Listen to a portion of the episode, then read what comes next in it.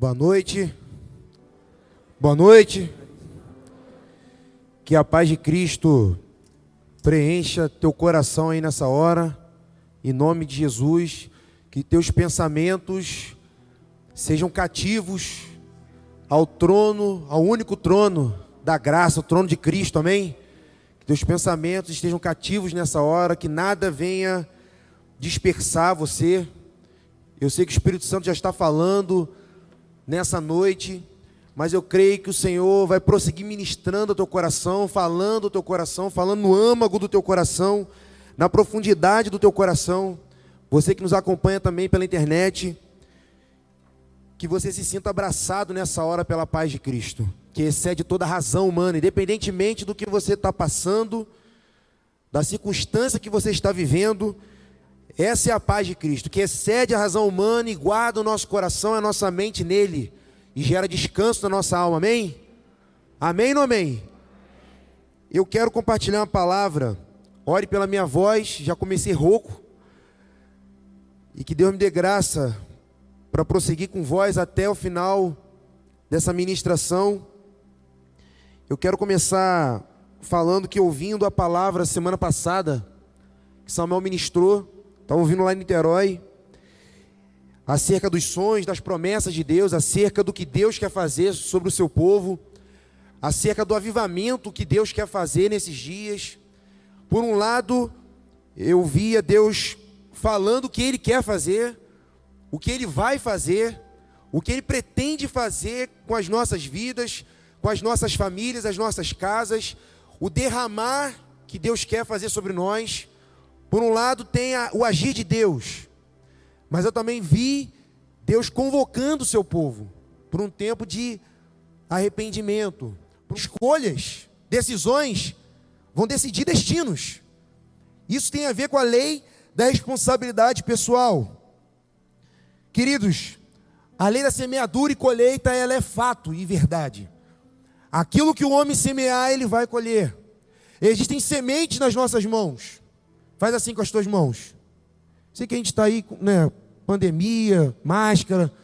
Mas você já me conhece, né? Eu não consigo ministrar sem compartilhar ali, fazer você compartilhar com a pessoa que está ao teu lado. Mostra assim a tua mão para a pessoa que está ao teu lado. Diz assim para ela: você tem sementes. Sementes são atitudes, escolhas, decisões que nós tomamos no dia a dia.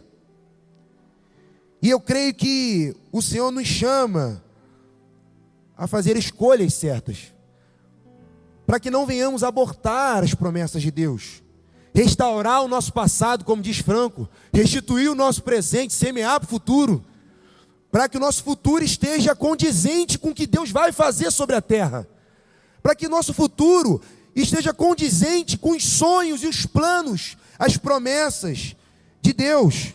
Queridos, a semeadura, ela é opcional. Você semeia aquilo que você quer. Mas a colheita, ela é obrigatória. A semente, às vezes, a gente não dá valor, porque são atitudes e escolhas que, que às vezes se, se revelam no dia a dia. Mas a colheita, ela tem uma proporção maior. Osés fala que aquele que semeia vento, colhe tempestade. A proporção da colheita é muito maior. Uma coisa é certa, o Senhor continua fazendo a obra em nós. Nós somos a obra de Deus. Essa obra não está completa. Mas dependendo das nossas decisões, nós podemos abortar. Se nós não vigiarmos nas nossas escolhas, com aquilo que temos ouvido, nós podemos abortar os sonhos, a visão, os propósitos, os planos, as promessas de Deus. E vamos parar num destino muito distante daquilo que Deus tinha traçado. Eu vejo que Deus, quando nós recebemos Ele em nossa vida, Ele tem um caminho para nós, Ele tem planos para nós, Ele tem sonhos para nós, é como se fosse um trilho. Só que dependendo das nossas escolhas, nós nos afastamos daquilo que Deus tem para nós. Aí às vezes nos arrependemos, voltamos, depois saímos de novo, mas nós precisamos atentar. Se nós estamos realmente alinhados com o que Deus está falando nesses dias. Você está aí? Quantos me compreendem até aqui? Amém? Eu quero falar sobre uma geração de dois meninos que se tornaram homens, mas que viveram na mesma época. Eu quero falar um pouco sobre Esaú e Jacó. Quero falar um pouco sobre a vida desses homens. E eu queria que você abrisse comigo em Gênesis 25, no versículo 27. Nós iremos ler até o versículo 34. Gênesis 25, versículo 27, até o versículo 34. Compartilha. Agora a gente não pode compartilhar, né? Fica longe. Se você estiver do lado de uma pessoa aí, seu familiar, um amigo, compartilha tua palavra, tua Bíblia, teu celular, teu tablet. Gênesis 25, 27, vou começar a ler. Os meninos cresceram. Esaú tornou-se caçador habilidoso e vivia percorrendo os campos, ao passo que Jacó cuidava do rebanho e vivia nas tendas. Isaac preferia Esaú, porque gostava de comer de suas caças. Rebeca preferia Jacó. Certa vez, quando Jacó preparava um ensopado, Esaú chegou faminto, voltando do campo, e pediu-lhe: Dê-me um pouco desse ensopado vermelho aí. Estou faminto. Por isso também foi chamado Edom. Respondeu-lhe Jacó: Venda-me primeiro o seu direito de filho mais velho. Disse Esaú: Estou quase morrendo. De que me vale esse direito? Jacó, porém, insistiu: Jure primeiro. Ele fez um juramento, vendendo o seu direito de filho mais velho a Jacó. Então Jacó serviu a Esaú pão com ensopado de lentilhas. Ele comeu, bebeu, levantou-se e se foi. Assim, Esaú desprezou o seu direito de filho mais velho. Queridos, esse direito de primogenitura, o direito de filho mais velho, não era simplesmente o direito da prerrogativa de ser o, o filho mais velho, somente isso. Existia algumas coisas atreladas a esse direito de primogenitura. Vocês que conhecem a história, Deus liberou uma palavra sobre o avô de Jacó, de Isaú, que Abraão. E disse que Abraão seria uma bênção para as famílias da terra. Disse para Abraão que Abraão iria povoar essa terra como as estrelas do céu, como, as areia, como a areia do mar. E liberou uma promessa sobre a vida de Abraão. E Abraão liberou essa mesma promessa, essa carga, essa bênção sobre a vida de Isaac, que era o pai de Jacó e de Esaú. E essa bênção que estava sobre a vida de Isaac também viria, desceria sobre o seu filho mais velho, Esaú. Então o direito de primogenitura era muito mais do que uma herança, uma bênção material que também tinha. Ele iria herdar tudo, tudo aquilo que estava no acampamento, no arraial. Mas era a bênção de fazer parte da promessa dada a Abraão, onde todas as famílias da terra seriam abençoadas pela família de Abraão, seriam abençoadas pela família de Isaac, e seriam abençoadas pela família de Esaú, que era o primogênito era o privilégio de fazer parte da linhagem messiânica, fazer parte da linhagem de Jesus, fazia parte desse direito de primogenitura.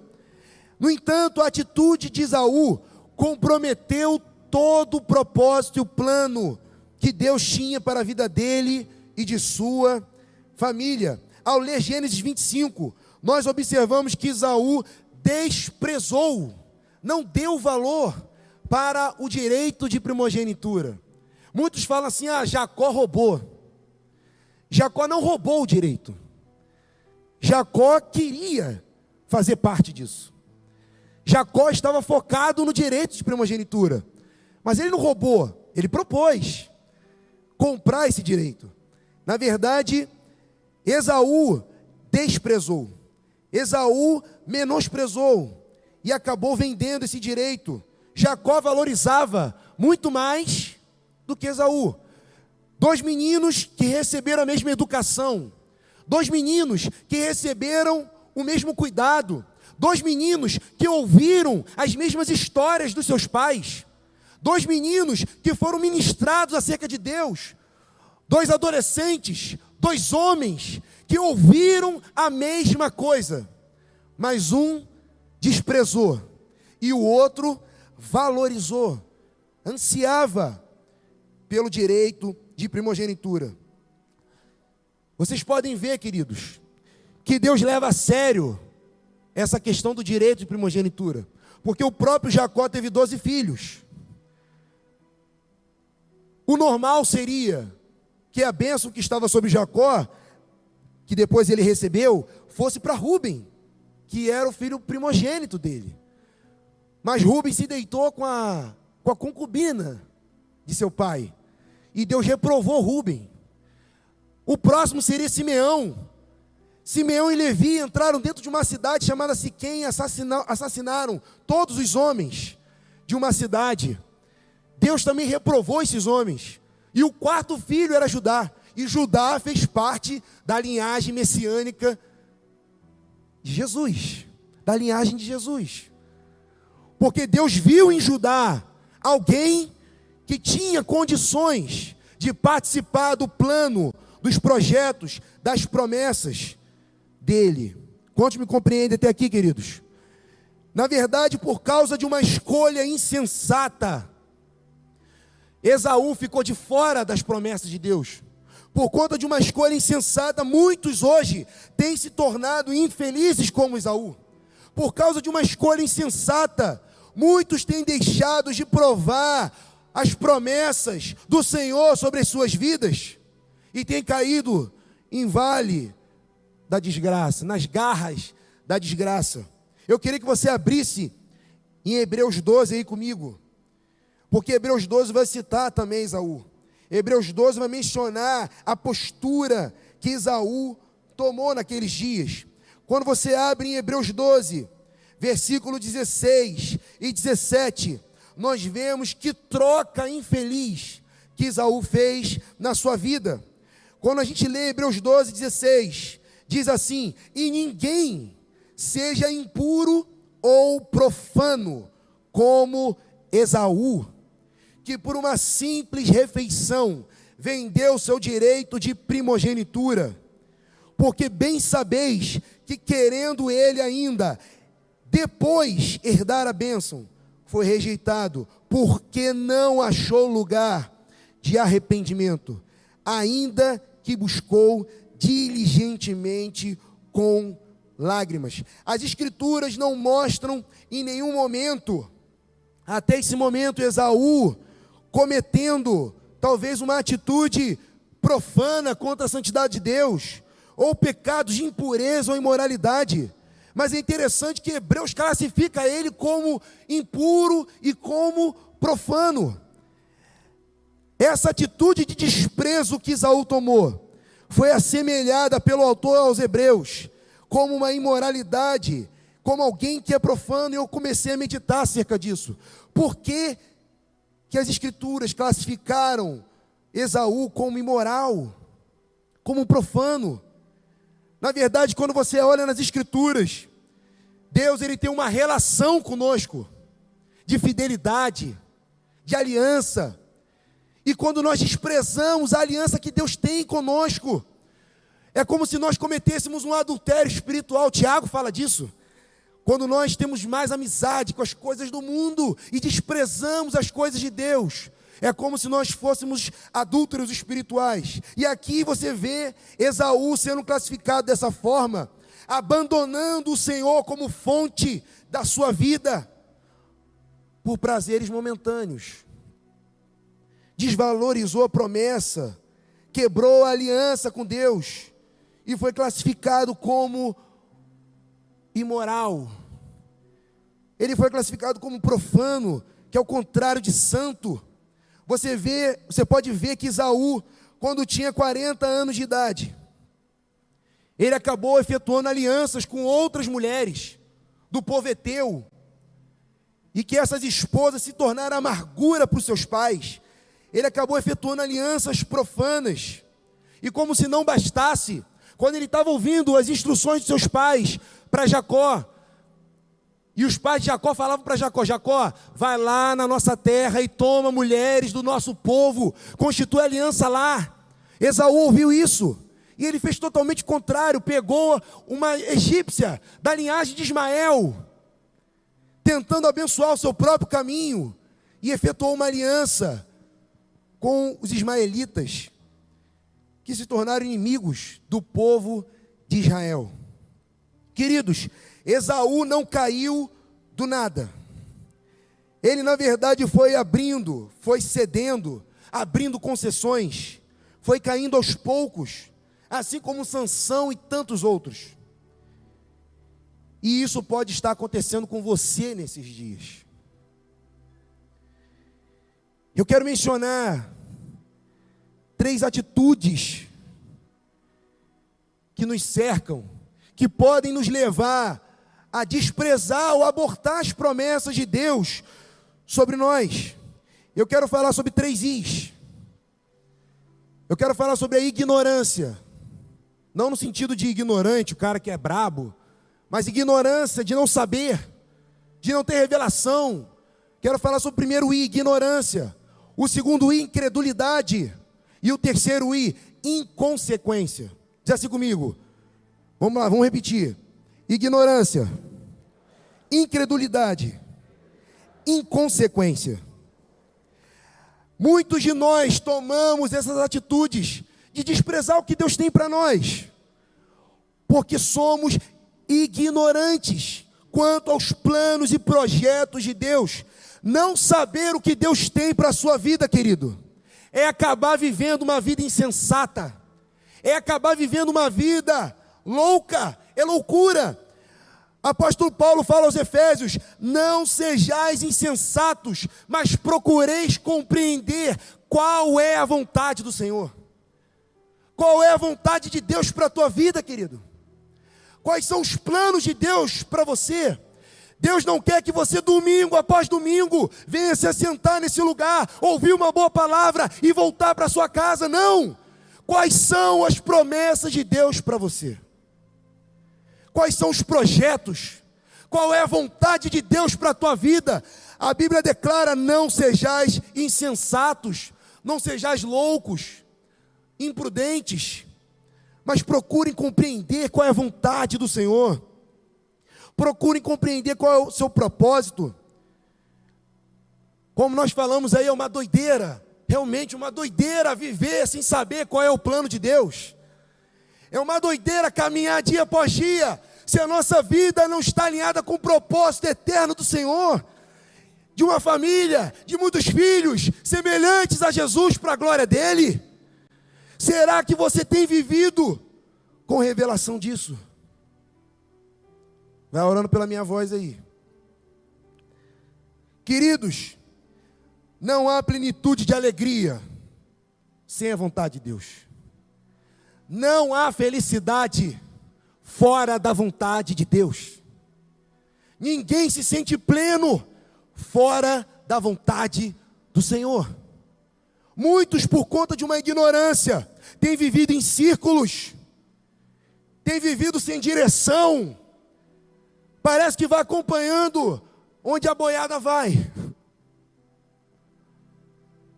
E às vezes, e às vezes segue o passo da maioria. Ouve falar alguma coisa de política e fala a mesma coisa, repete.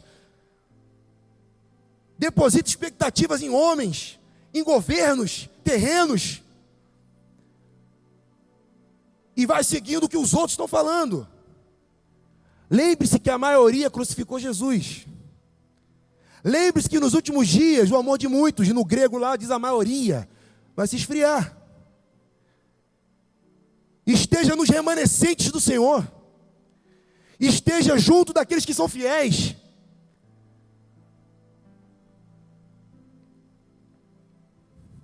Quantos me compreendem?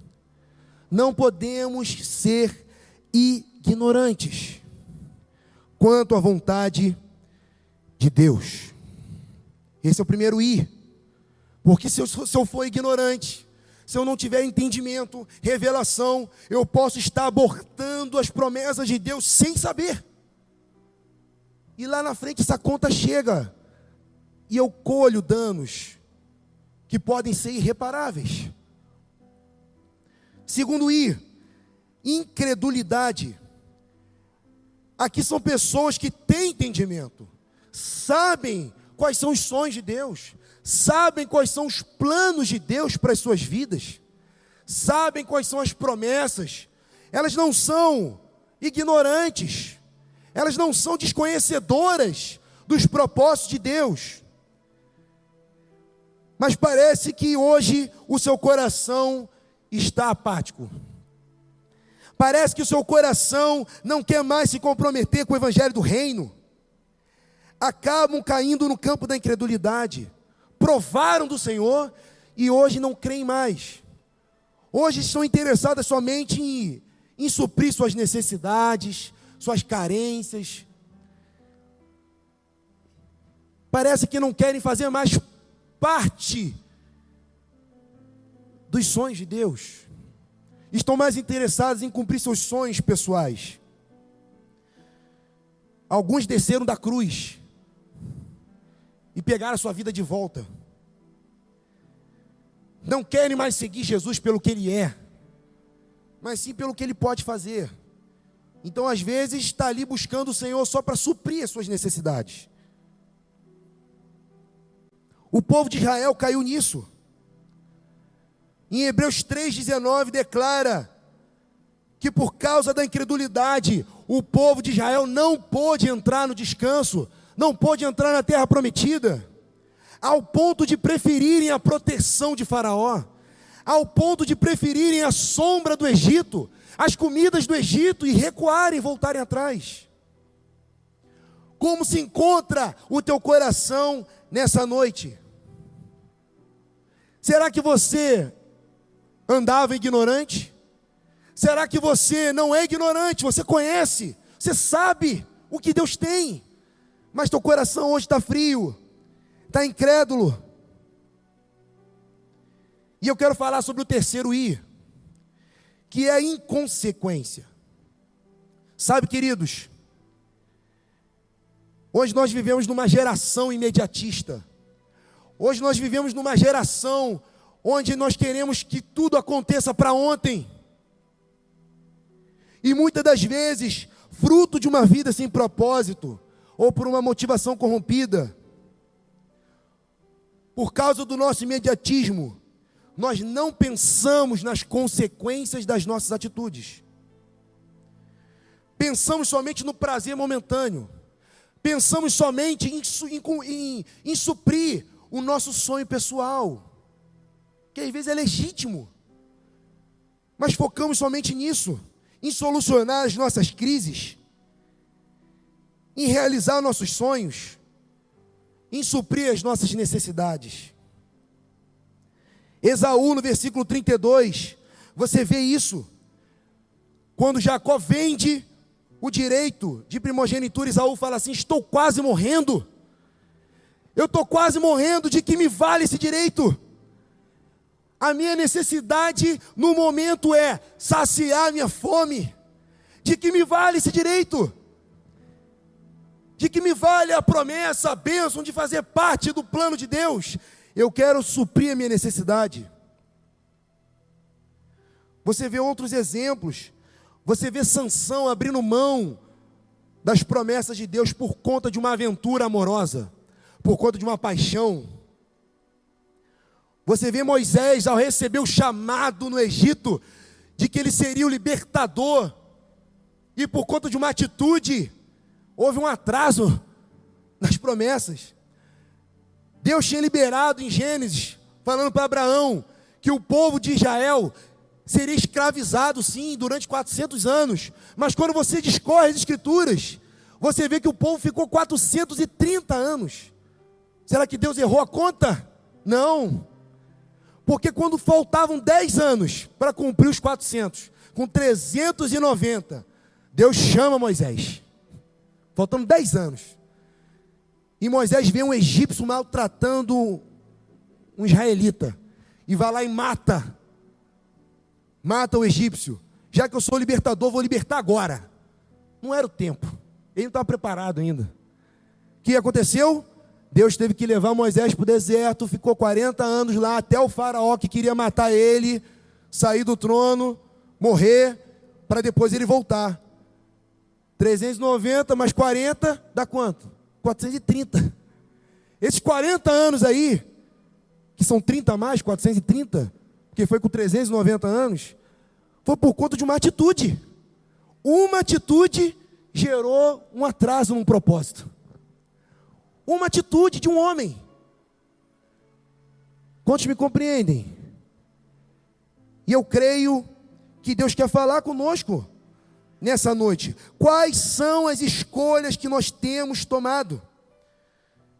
Isaú sofreu danos, as promessas sobre a vida dele foram abortadas. Você pode acompanhar em Gênesis 27, 34. Quando Esaú ouviu as palavras de seu pai, deu um forte grito e, cheio de amargura, implorou ao pai: Abençoe também a mim, meu pai. Ele viu que Esaú, que Jacó tinha recebido a bênção que era dele. E ele chegou e falou assim: Não é possível, deve ter uma bênção para mim também, Senhor. Aí chegou para o pai dele e falou assim: Pai, me abençoe também. Ele estava mais interessado em ficar bem na fita com arraial, de que com arraial judaico lá, de que ele era o, o sucessor, do que se preocupar com as promessas de Deus. E ele falou: abençoa a mim também. Deu um forte grito, cheio de amargura no coração. Isaú pediu ao pai, Gênesis 27, 38: Meu pai, o Senhor tem apenas uma bênção. Abençoe-me também, meu pai. Então chorou Isaú em alta voz. Quando a gente olha essa postura, parece que ele está arrependido, parece que ele está quebrantado, mas as motivações dele estavam corrompidas, ele estava amargurado. Tanto que em Hebreus 12 diz: porque não achou lugar de arrependimento, ainda que buscou diligentemente com lágrimas, Isaú foi rejeitado. Deus não viu um coração arrependido e quebrantado na vida de Esaú. Querido, Esaú não tinha se arrependido. Ele disse que Jacó o havia enganado. Você pode ver que quando ele vê Isaac falando para Jacó, como eu disse antes, vá lá e toma as mulheres do nosso povo. Ele fez totalmente o contrário. Tomou mulher, por mulher a filha de Ismael como se ele fizesse assim: Ismael também é filho de Abraão, então também você é abençoado. Mas a bênção estava sobre Isaac e a descendência de Isaac, não sobre a descendência de Ismael. Ele não tinha o poder de abençoar ele mesmo. Ele quis abençoar o seu próprio caminho, Esaú. E colheu danos, danos sobre isso. Eu vejo muitas pessoas pedindo a Deus para abençoar o que elas estão fazendo. E na verdade, elas precisam fazer o que Deus abençoa. É diferente. Precisamos parar de pedir para Deus abençoar o que estamos fazendo, o que estamos fazendo, e fazer o que Ele abençoa. O que, que Ele abençoa? O que, que Deus quer? Então eu vou fazer automaticamente já estaria abençoado. Precisamos contemplar as promessas. Precisamos olhar para Jesus que suportou todo o sofrimento. Porque ele sabia qual é a alegria que estava proposta. O olho dele estava na promessa. O olho dele está, os olhos de Jesus estavam nos planos de Deus na vontade de Deus. Quando nós olhamos a vida de Isaú, vemos que ele ficou de fora porque abortou as promessas de Deus. Jacó quase teve um caminho de desastre, quase teve. Porque ele queria o direito de primogenitura, ele queria a bênção, ele queria os planos, mas usou o caminho errado. Foi lá, enganou seu pai, mentiu, se fez passar pelo irmão, porque Isaac já não enxergava, e Isaac foi lá abençoou Jacó, achando que era Isaú. Ele poderia até estar bem motivado, mas trilhou um caminho errado. E como eu disse, a lei da semeadura e da colheita é fato. Jacó, que significa usurpador, semeou engano. E quando ele foi lá na terra do seu tio Labão, ele colheu engano. Trabalhou mais sete, trabalhou sete anos, depois mais sete, depois teve seu salário trocado mais de dez vezes pelo seu tio, ficou 20 anos sendo enganado. Jacó poderia também ter um, um fim triste, porque usou a forma errada, o modo errado. Mas teve um determinado momento que Jacó olhou para a história dele e falou: Eu tenho algo pendente lá atrás. Eu tenho algo pendente. Passaram-se 20 anos, mas eu tenho algo pendente com meu irmão lá atrás. Eu enganei meu pai. Eu usei a forma errada. E é muito interessante porque Jacó se arrepende. Jacó já tinha visto anjos subindo e descendo. Jacó já tinha feito uma aliança.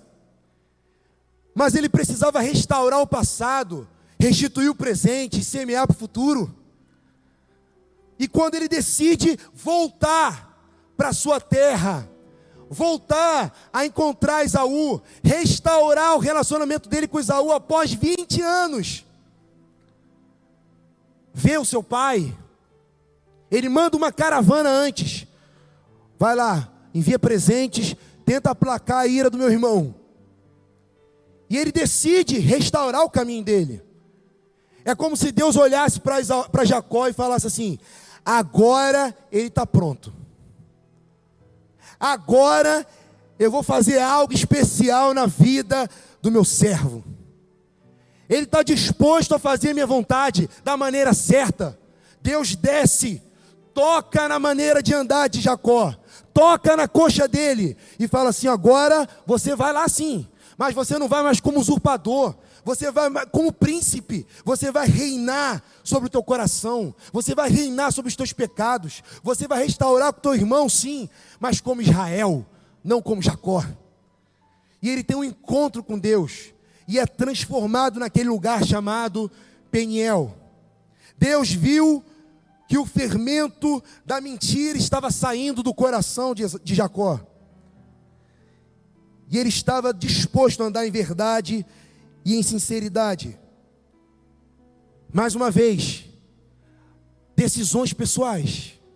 Decisões, escolhas, decidem destinos. A trajetória de Jacó não estava remida, porque ele tinha semeado engano lá atrás. E ele precisava restaurar. Deus, nessa noite, ele quer tocar corações aqui de maneira especial.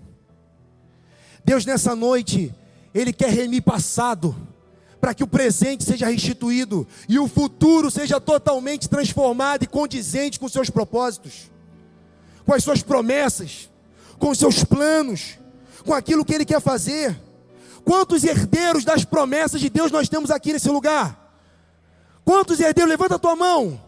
Será que você hoje está tomando atitudes condizentes com as promessas de Deus? Ou as escolhas e decisões que você tem tomado podem te levar para um destino longe dessas promessas? Quantos me compreendem?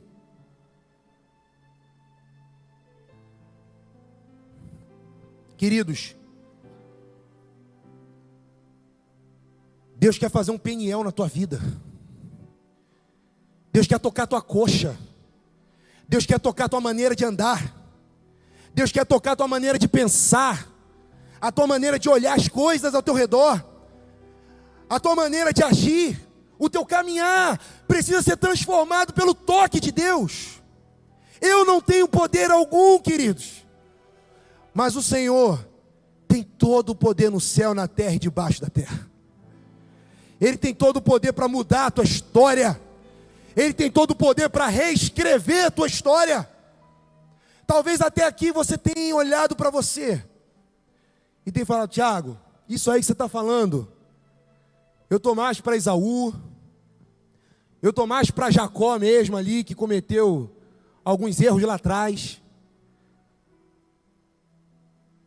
Mas Deus quer levantar gerações de Israel aqui nesse lugar. Deus quer levantar homens e mulheres com caráter aprovado diante dEle, que venham fazer parte das Suas promessas, que venham fazer parte do grande avivamento que virá sobre a terra, queridos. Deus há de avivar o Brasil e as nações através do Brasil. Você precisa crer nisso. Você quer fazer parte ou não?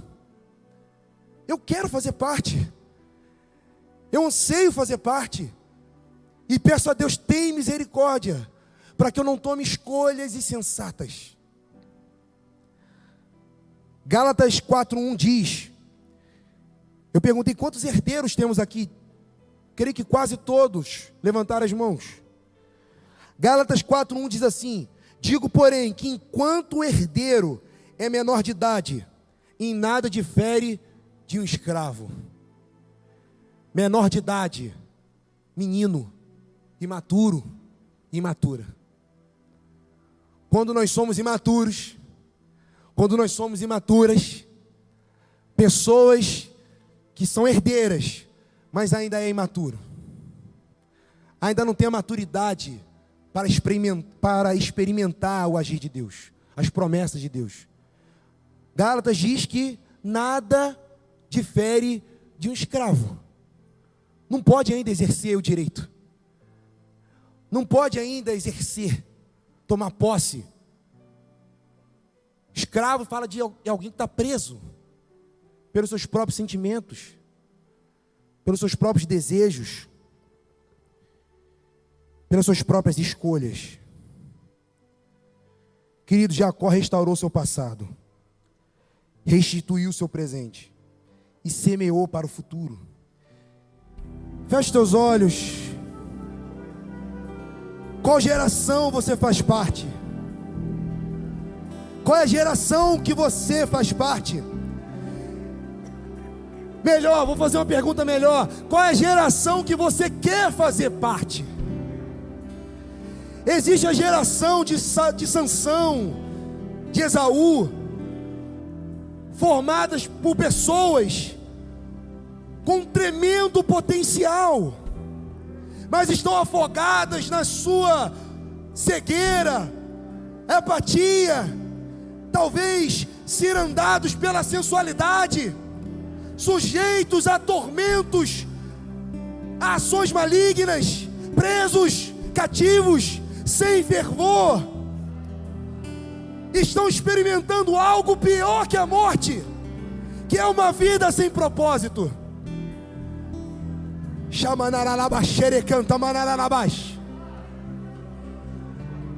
São pessoas que vivem apenas para os seus próprios desejos e paixões. Estão cativos, mas existe um remanescente fiel Existe a geração de Jacó que foi transformada em Israel. Existe a geração de Josés que não negociam o sonho de Deus, que não negociam as promessas de Deus, que anseiam por fazer parte dos propósitos de Deus. É uma geração visionária dos últimos dias, geração cheia do Espírito Santo, cheia de sonhos, de visões são pessoas perseverantes, pessoas que olham firmemente para o propósito eterno de Deus. Não se deixam ofuscar ou cegar pela sedução do mundo, mas estão debaixo de um poderoso derramado Espírito Santo, cheios de visão de objetividade, inspiradas pelas profecias da parte do Senhor, e que estão dispostos a mudar a história desse mundo, estão dispostos a mudar a história do Brasil, estão dispostos a mudar a história das suas famílias, das suas parentelas, das suas vizinhanças, estão dispostos a pagar o preço pelos sonhos de Deus. E eu quero te fazer duas perguntas. A qual dessas gerações vocês têm pertencidos? Pertencido. Melhor, a segunda pergunta é a mais importante. A qual geração você quer pertencer?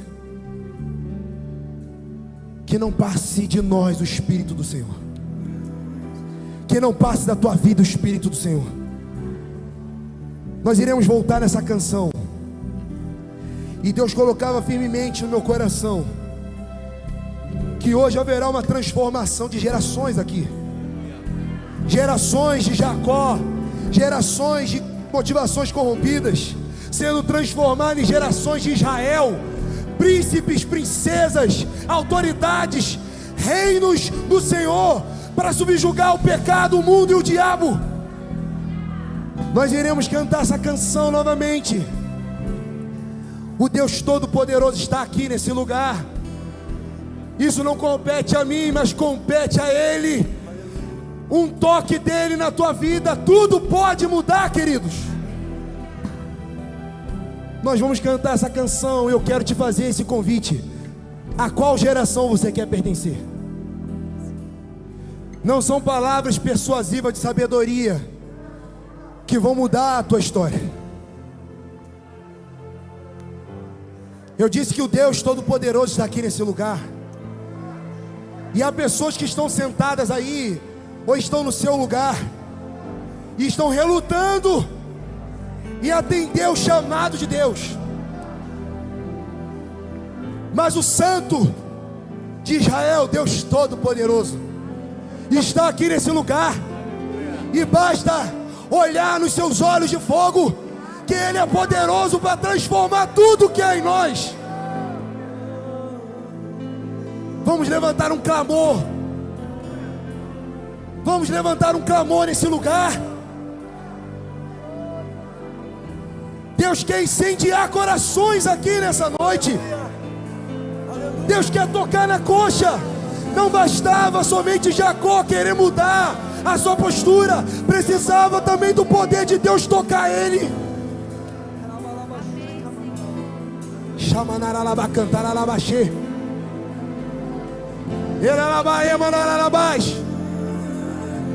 Eu quero declarar você livre para sair do teu lugar.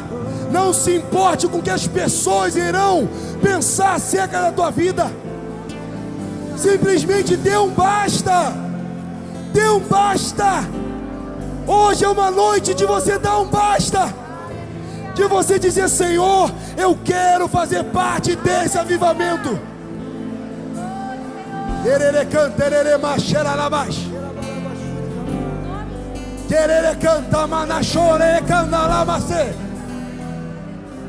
Deixa esse poder que vem do alto te tocar aí. Há corações restaurados aqui. Deus está acrescentando fé. Deus está mudando a maneira de agir, de pensar. Comunica a tua santidade sobre nós, Senhor. Ministra a tua santidade sobre nós, Senhor. Espírito Santo de Deus, tu tens o direito aqui nessa reunião. Tu tens a primazia, faz o que tu queres.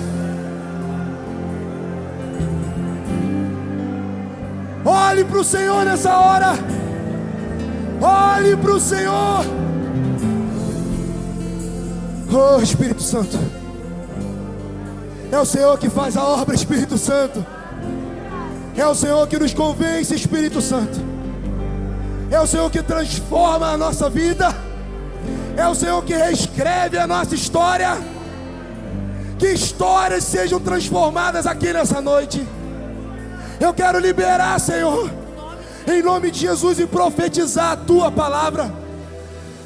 Levanta aqui uma geração de homens e mulheres que não venham negociar os teus sonhos, que não venham abrir mão das tuas promessas, nem do teu propósito, mas levanta, Senhor, a geração que está descrita em Joel, geração cheia de sonhos, uma geração visionária, disposta a fazer a tua vontade e cumprir o teu querer.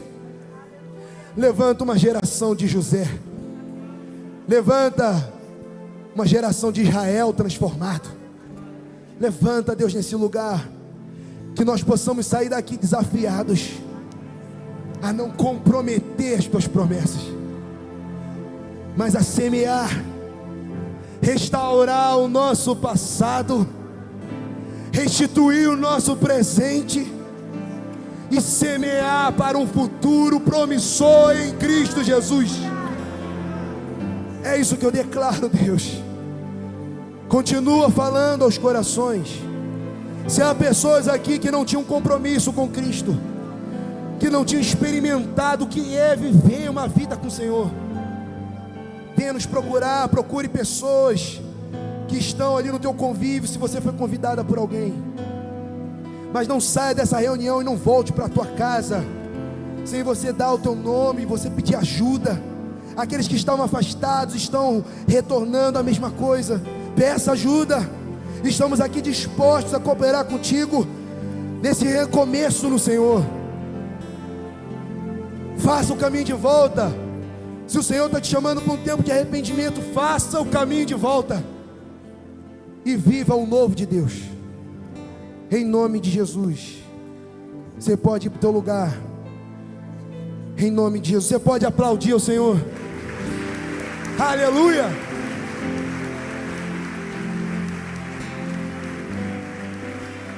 Oh, aleluia.